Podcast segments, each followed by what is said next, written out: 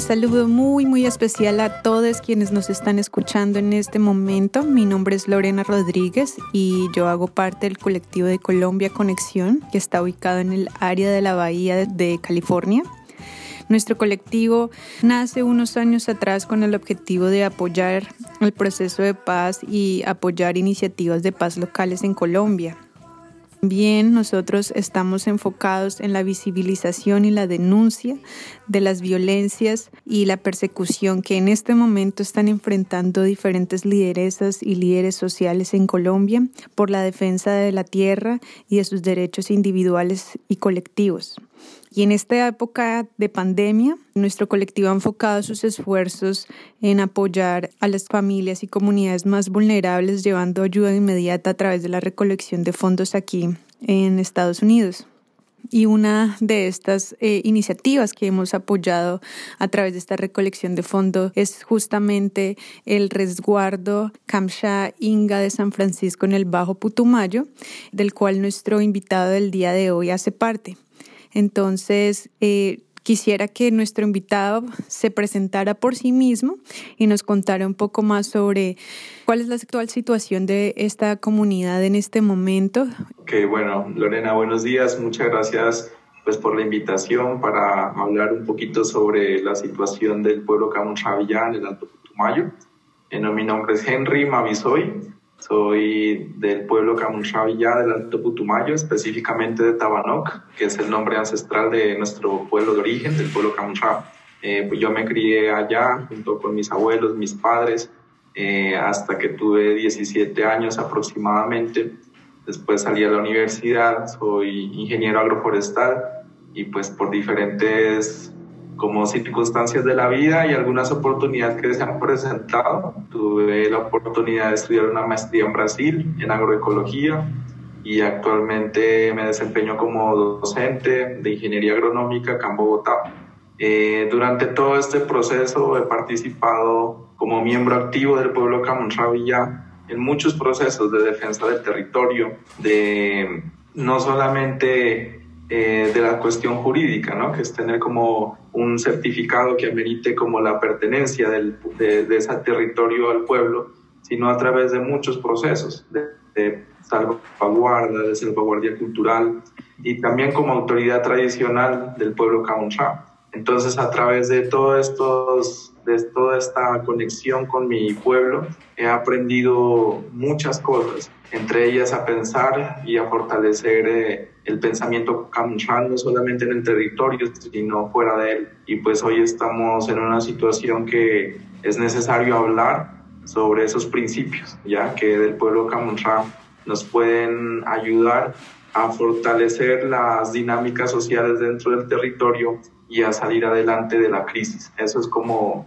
como te podría dar como introducción, ¿ya? y pienso que podríamos hablar muchos aspectos históricos, ¿no? De por qué en este momento es tan vulnerable una, un pueblo indígena que eh, de, hecho es al borde, está al borde de la extinción física y cultural y cómo una de estas eh, grandes situaciones globales puede afectar drásticamente la dinámica social, cultural del pueblo Camucha e Inga que habitamos en el Alto Putumayo. Muchísimas gracias, Henry, por lo que nos estás compartiendo. Muy interesante. Para ahondar un poco más en, en lo que acabas de mencionar, me gustaría que nos contaras un poco sobre estas condiciones históricas y sociales que han llevado a que pues la comunidad Kamsha esté a punto, como lo mencionaste, de la extinción física y cultural y cómo de alguna manera estas condiciones históricas y sociales también han hecho que en este momento pues la comunidad se vea un poco más vulnerable a lo que está sucediendo y a las prohibiciones y limitaciones que se están experimentando en este momento. Y también que nos cuentes un poco esto último que estás mencionando y es entender y saber cómo los principios ancestrales de la comunidad Kamsha son una propuesta y una respuesta a la actual crisis ambiental, social y económica que hay en el mundo. Ok. Bueno, digamos, como que desde el punto de vista histórico, ¿no? Es necesario ver cómo el pueblo Camunchavi ya es milenario. Nosotros nos identificamos como Camuncha significa ser de aquí, ya con pensamiento y lengua propia. No somos migrantes. El Camuncha se reconoce como habitante que surgió ahí, o sea, un proceso de formación del universo, de las estrellas con el sol, la luna, y todo eso hizo que nosotros surgiéramos ahí. No hay una historia de migración, por ejemplo. Este territorio sagrado, eh, a través de toda la, digamos, como del proceso de la construcción del pueblo, ha sufrido muchísimos cambios. Principalmente, digamos que en el momento de la colonización, ya hubo un despojo, hubo un despojo territorial, un despojo de lengua, una imposición de otros principios a través de una educación eh, agresiva, ya principalmente por el catolicismo, y a pesar de toda la, la, reestructuración que ha tenido dentro del territorio, como por ejemplo ponerle límites al territorio, que sean veredas, que sean municipios, que sean departamentos, estar dentro de un país, todo eso ha generado una transformación, pero a pesar de todas esas, esas fuerzas externas, el pueblo Camunra sigue ahí permanente con una población aproximadamente de unos 9.000 a 10.000 dentro del territorio. Otros por diferentes causas, ¿no? principalmente por la violencia, han tenido que abandonar el territorio y contando aproximadamente 12.000 Camunras distribuidos no solamente en Sibundoy, sino en el medio bajo Putumayo, fuera del, también del departamento, inclusive del país. Por muchas circunstancias hemos tenido que emigrar. Además, compartimos el territorio con el pueblo Inga, que en sí tiene una, una historia de bastante migración, ¿no? El, digamos, el gran territorio Tahuantisuyo del pueblo Inga, en el, en el, digamos, en el Alto Putumayo es como el norte del territorio Tahuantisuyo del pueblo Inca. Entonces compartimos un territorio muy armónicamente y eh, hemos luchado juntos. Digamos que desde 1700, ya cuando Carlos Tamavioy, que fue nuestro cacique que compró a la propia corona española el territorio, eh, se comenzó un proceso de defensa. Y con todo esto, con líderes eh, indígenas de nuestro pueblo, se ha conseguido casi desde 2010 un proceso comunitario de movilización para que este territorio sea reconocido eh, jurídicamente y gracias a todos estos esfuerzos hoy contamos pues con este tipo como de reconocimiento de resguardo. Pero todo esto ha sido un proceso de defensa para reconocer que somos muy vulnerables, o sea, por ejemplo, los grandes proyectos como las de infraestructura, que a veces parecen como un discurso de desarrollo, lógicamente todos necesitamos una vía, por ejemplo, pero desconocemos las dimensiones de afectación en la cultura, en la salud, en la biodiversidad. Somos como muy, entre comillas, ignorantes, ¿no? O sea, no conocemos el verdadero valor de todo esto y a veces nos aceleramos y desconocemos de fondo como las afectaciones.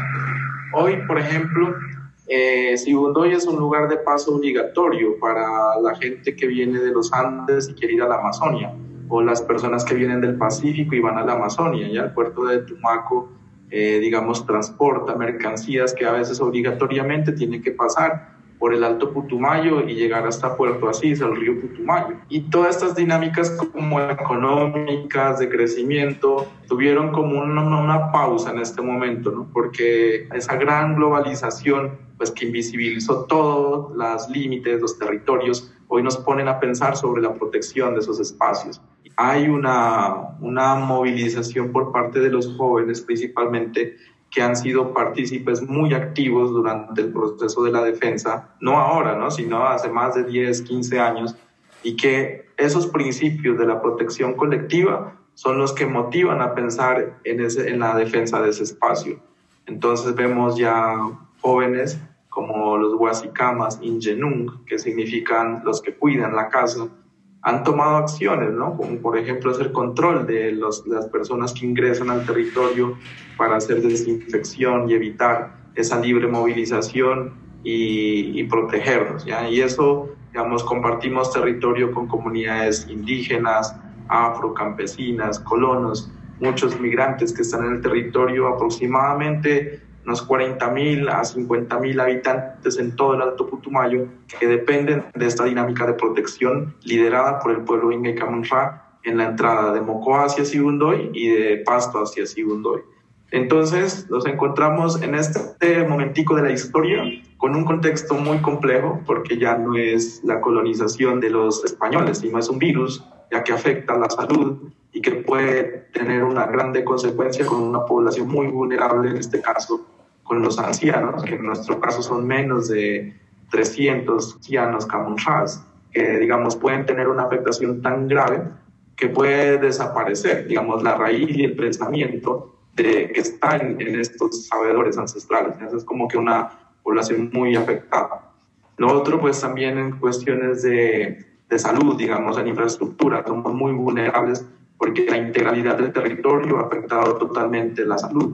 Nosotros teníamos un sistema de alimentación propia, milenaria, nada de químicos, totalmente organizados para que nunca faltara el alimento para que nunca faltara la colaboración entre familias. Todo eso en el proceso histórico se desarticuló. Eh, desafortunadamente tenemos mucha desestructuración de todo, de la cultura, del territorio, de la economía, del sistema de organización política propio. Digamos que somos resultado de un contexto histórico y que a pesar de todo eso hemos sobrevivido con nuestras dinámicas y pensamiento propio. Y hoy vemos en un problema global cómo esos principios pueden, digamos, ancestrales ayudar a mitigar esos impactos. Claro, me gustaría que pudieras ahondar un poco más sobre esto y cuáles son otros principios que la comunidad ha activado mucho más y, y, cómo podemos nosotros también apoyar esas, esas, esas iniciativas y también aplicarlas también esos principios a nuestras propias realidades aquí. Como comentaba, el principal sistema, nosotros somos agricultores milenarios, nosotros nuestro sistema es agrícola permanente, nuestro fruto principal es el maíz, en Camonra se dice Huacham, es como el fruto de la esperanza. Mientras exista Huacham, siempre habrá vida, dicen los mayores, ¿ya?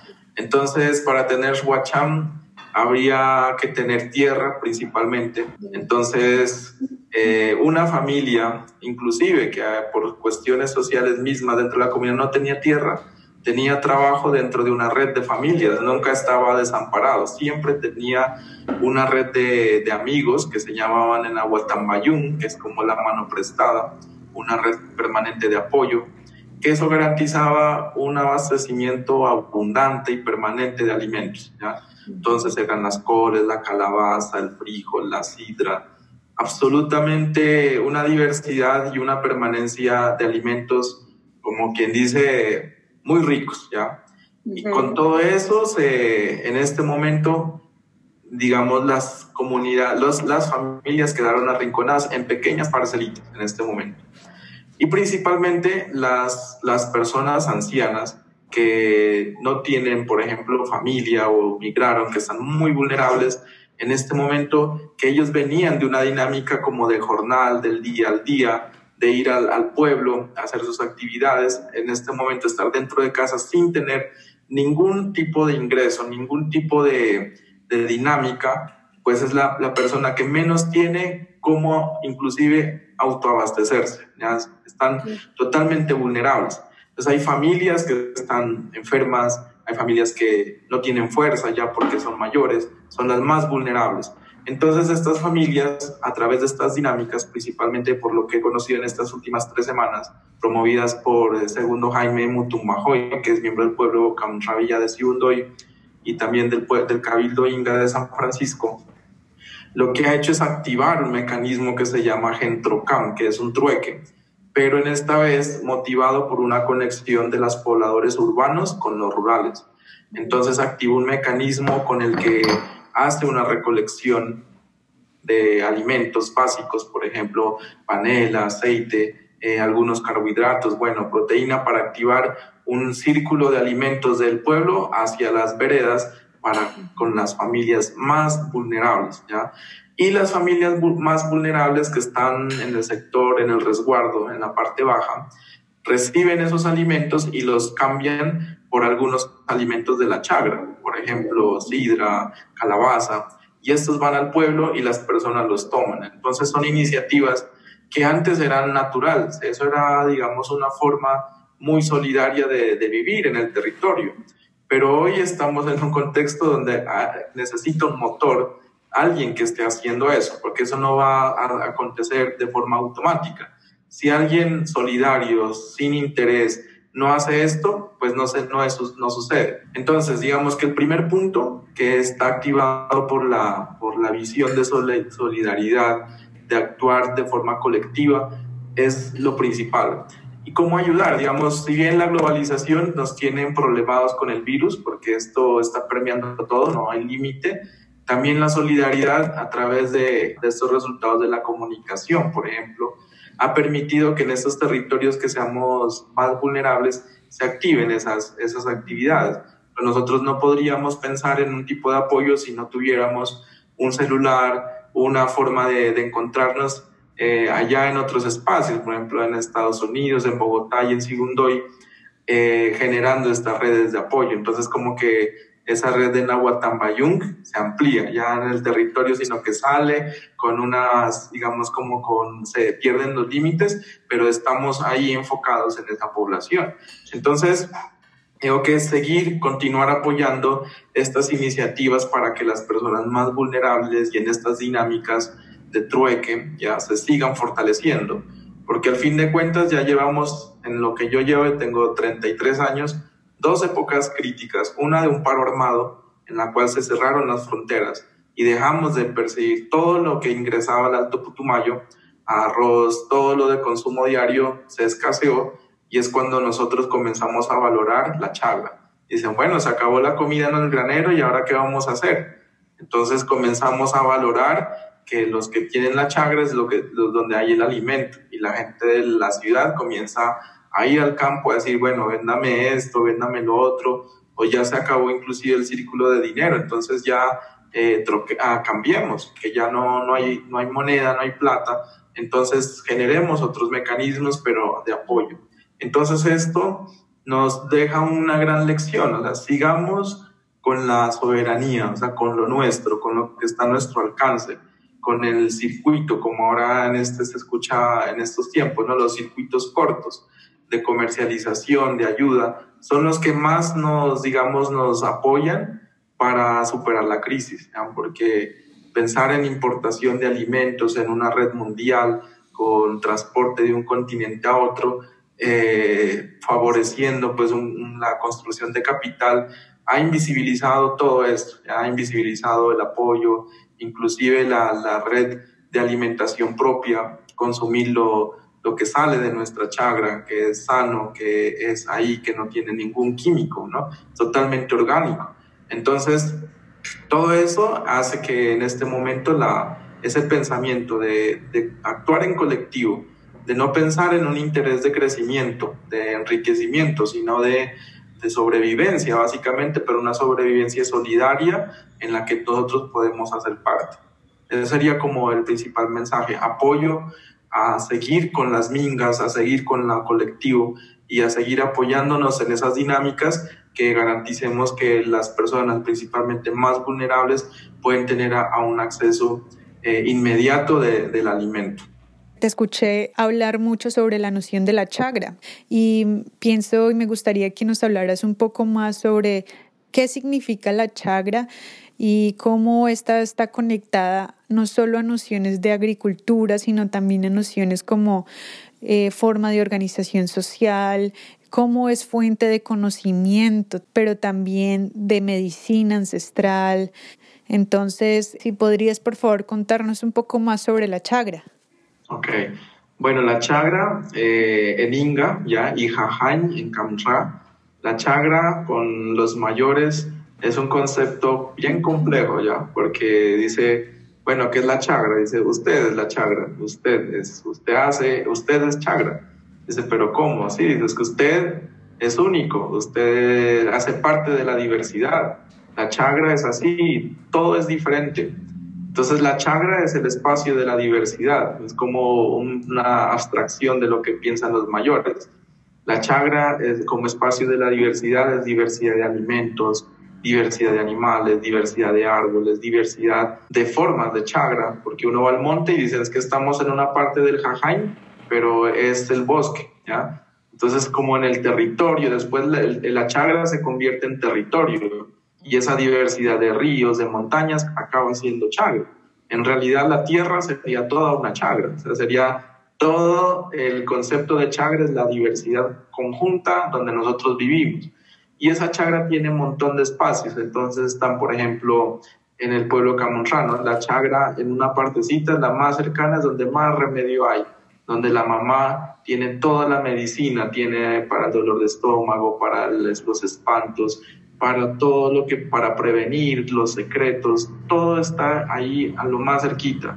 Y cuando se va alejando comienzan a haber espacios del maíz, espacios de los tubérculos, tienen árboles, solamente espacios para los árboles y comienzan a ampliarse. Entonces toda familia, imagínense, con esa, esos espacios familiares en una red, acaba convirtiéndose en un, en un gran territorio de chagras. Entonces la chagra es eso, digamos, un espacio de diversidad que nos provee a nosotros de todo, no solamente del alimento, sino del agua, de la madera, de todo lo que hace posible que nosotros tengamos bienestar. Entonces la chagra es el lugar más importante ¿sí? para abastecernos de nuestros alimentos principalmente. Hay, hay semillas para pintar la madera, hay fibras, son inclusive la chagra es la casa de, los, de las aves, de los osos, de todo, la diversidad que pueda existir es la chagra. Entonces el jajain, como le decimos nosotros en Kamcha, el jajain es ese espacio, es de siembra,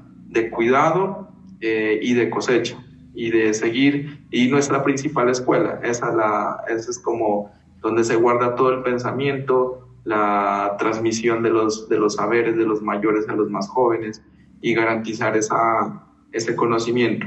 Y desafortunadamente, pues también es uno de los lugares más amenazados, por, principalmente por esas dinámicas de, de cambio, de pensar en un cultivo, por ejemplo, monocultivo, en un monocultivo basado en agrotóxicos, en la venta y en la exportación, ha eliminado ese pensamiento. Entonces las chagras, en este momento, si uno ve como un vuelo de pájaro y comienza a volar dentro del territorio, ya encuentra menos chagra, casi que extinta dentro del territorio. Entonces eso también nos pone en un riesgo muy grande en este momento porque no vamos a comer frijol todo el día, ni granadilla, ni lulo, que son los cultivos más comerciales, sino que la chagra, en ese concepto de, diversidad, es la que garantiza eh, pues todo el alimento, ¿ya? diverso y permanente.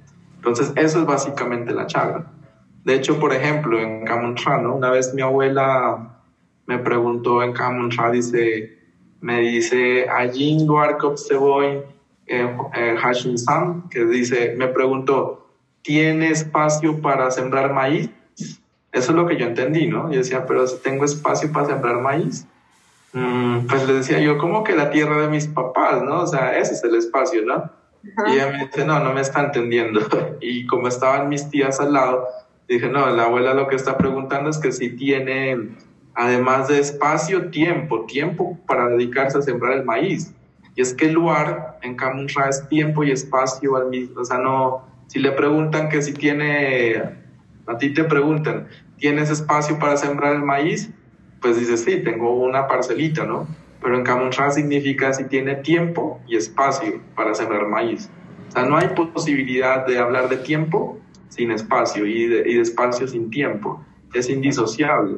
Entonces, imagínate solamente una palabra y toda la sabiduría que hay detrás del jajain, que la semilla, tres semillas de maíz y una de frijol, cuánto tiempo se necesita dejar abonado con residuos orgánicos antes de la siembra, en qué luna, qué tratamientos, cómo se hace el mejoramiento de la semilla. Todos esos conocimientos de agricultura ancestral eh, son una partecita apenas de la chaga, que ahí viene la simbología, viene, por ejemplo, lo que reflejamos en el arte, la lombriz, el camino del oso, las montañas, los nidos de los pájaros todo eso está, o sea, está escrito en los símbolos de las mamitas que tejen.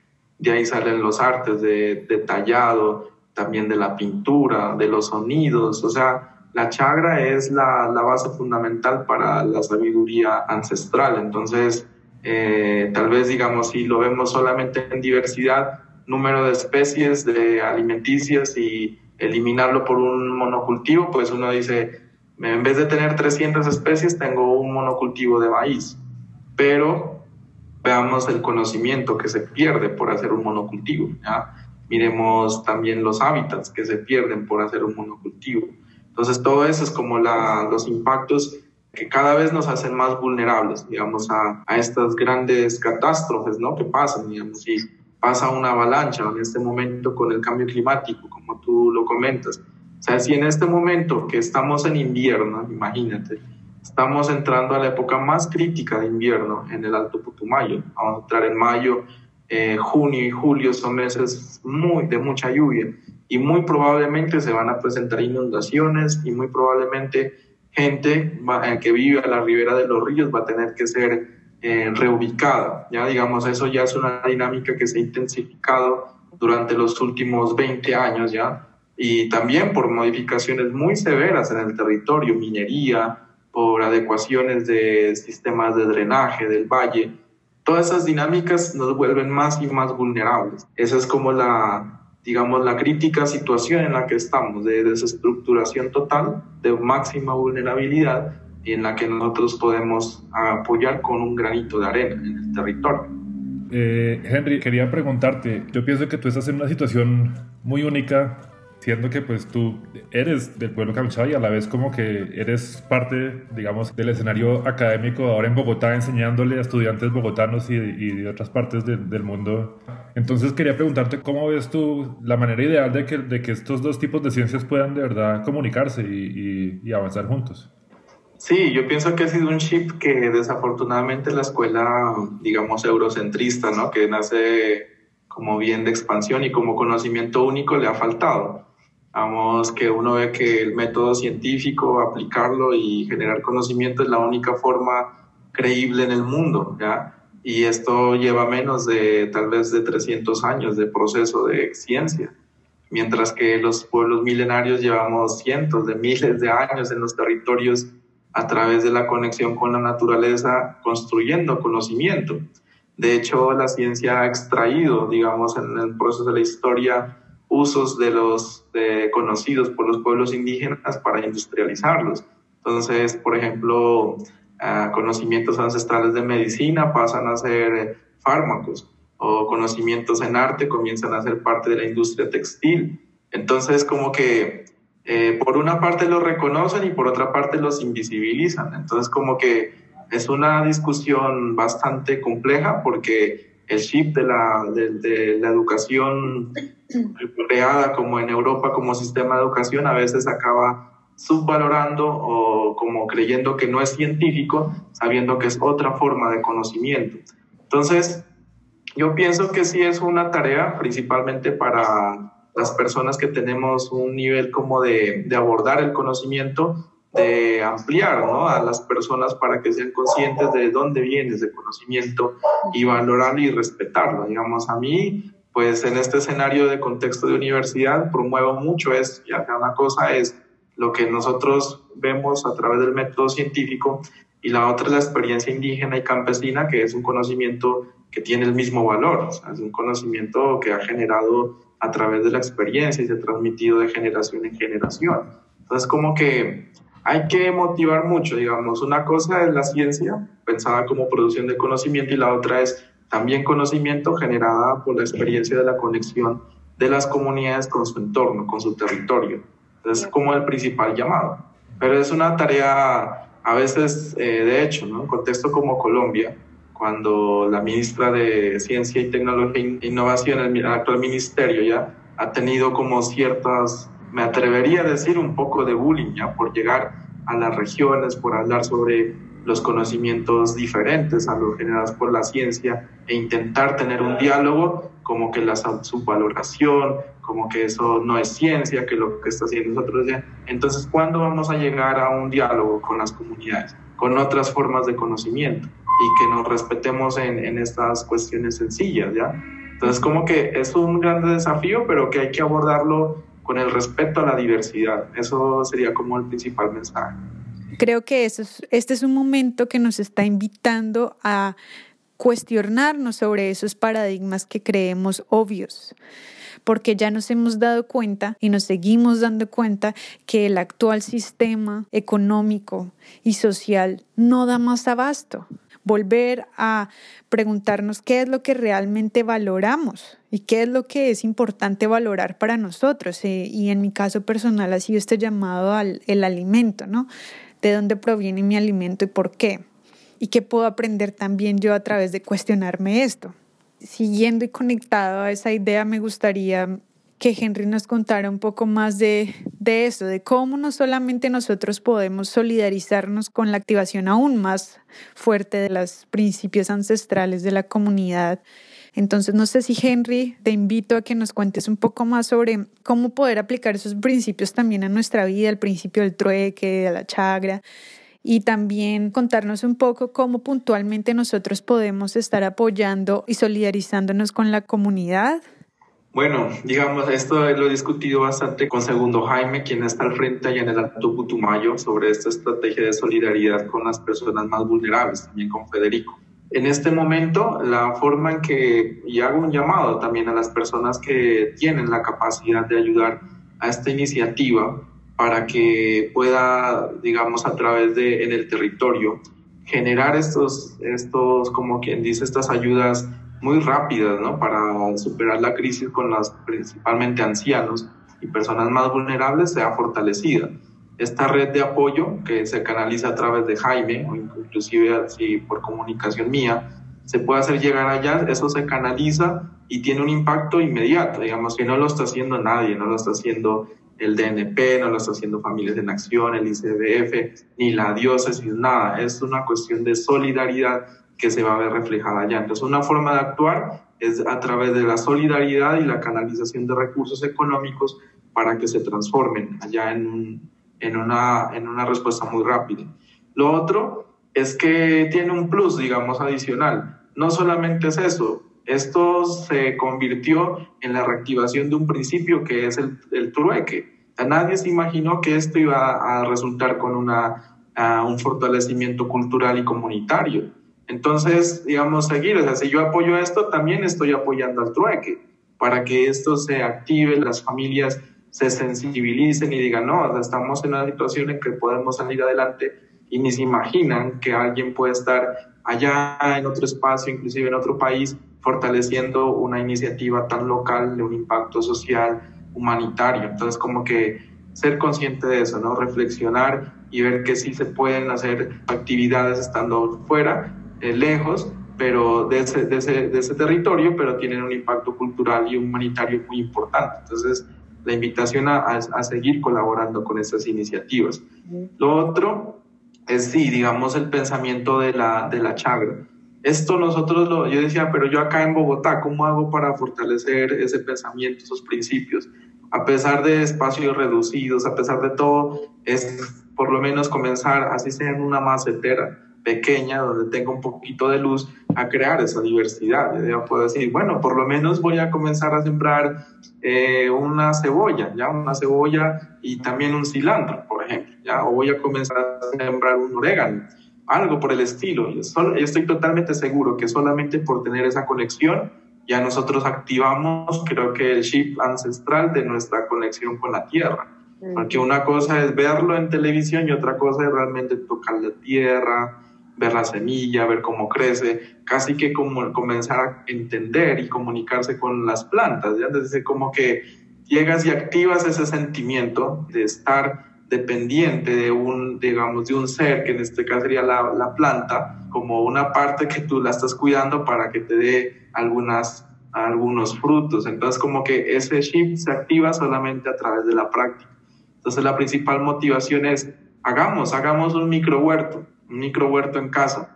Esas dos serían invitación total a apoyar esta iniciativa. Ya, en definitiva, a través de proyectos que lanza el gobierno son complejos de, de gestionar. Uno de los grandes desafíos es cómo acceder a los fondos del gobierno con tanto trámite. Ya se necesita estar en una empresa formalizada y eso es lo que no existe. Ya un agricultor campesino, familiar, indígena no piensa en constitución de empresas, sino es una visión diferente y no tiene acceso a este tema de, de gestión como de Ministerio de Agricultura. ¿ya? Pero a través de estas redes de apoyo que estamos fortaleciendo, sí se puede ayudar de forma muy, muy, muy real y muy cercana y rápida.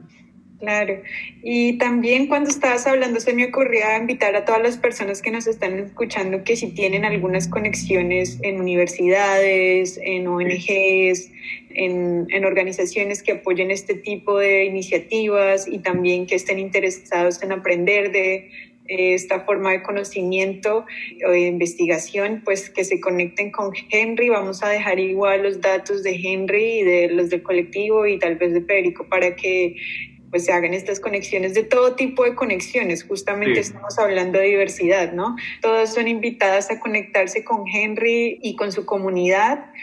Entonces, todas estas invitaciones para que se conecten con ellos. Sí, sí, yo pienso que podríamos en otras sesiones, ¿no? Tal vez hablar a profundidad. Yo me acuerdo que cuando fue Miley y Federico estábamos en plena actividad de reconstrucción del calendario lunar, agrícola, festivo, ¿ya? Y tener conciencia sobre esos círculos de garantizar el maíz de forma permanente, de conectar la semilla con el clima, el clima con las cosechas y la cosecha con la fiesta, con todo eso que nos hace como resplandecer como comunidad en un día tan especial que es el Buxnaté, el día grande. Entonces como que nada se puede como hablar de forma separada, ¿no? Si hablamos de la chagra, hablamos de vida, si hablamos de vida, hablamos de clima, si hablamos de un símbolo en el arte, nos remite a una lombriz en la chagra. Todo está totalmente conectado.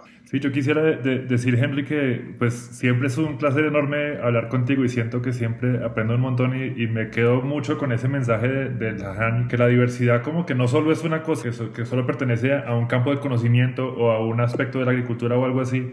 Me parece que en un momento como este nos damos cuenta que estamos mucho más interconectados de, los que, de lo que pensamos a veces, como que la sociedad moderna nos ha puesto a los científicos por un lado, a, los, a la gente que hace humanidades por otro, a la agricultura por otro lado, y no nos damos cuenta que, que somos lo mismo y que, y que la manera de salir adelante, especialmente en un momento como este, es una conversación como esta, ¿no? no No es muy fácil que nosotros tres nos, nos reunamos eh, cuando trabajamos en campos muy diferentes a, hablar y, a, y aprender, y me parece que esto es justamente el, un poco el, el del, que hablas, ¿no? Como que si, todos aprendemos de, no solo de lo nuestro, sino de, de, otros tipos de, saberes y de conocimientos, pues nos vamos a beneficiar todos, ¿no? Así es, sí. Entonces, agradecerles también por todo el apoyo y pues quedo a total disposición para todo eh, lo que se requiera y pues está en mis manos poder contribuir. Excelente. Bueno, pues muchas gracias a, a, Henry por acompañarnos, a Fede también por apoyarnos, hacer la conexión y apoyarnos logísticamente hoy, entrelazando estos tejidos y mirando cómo nos podemos aquí apoyar los unos a los otros y aprender en doble vida.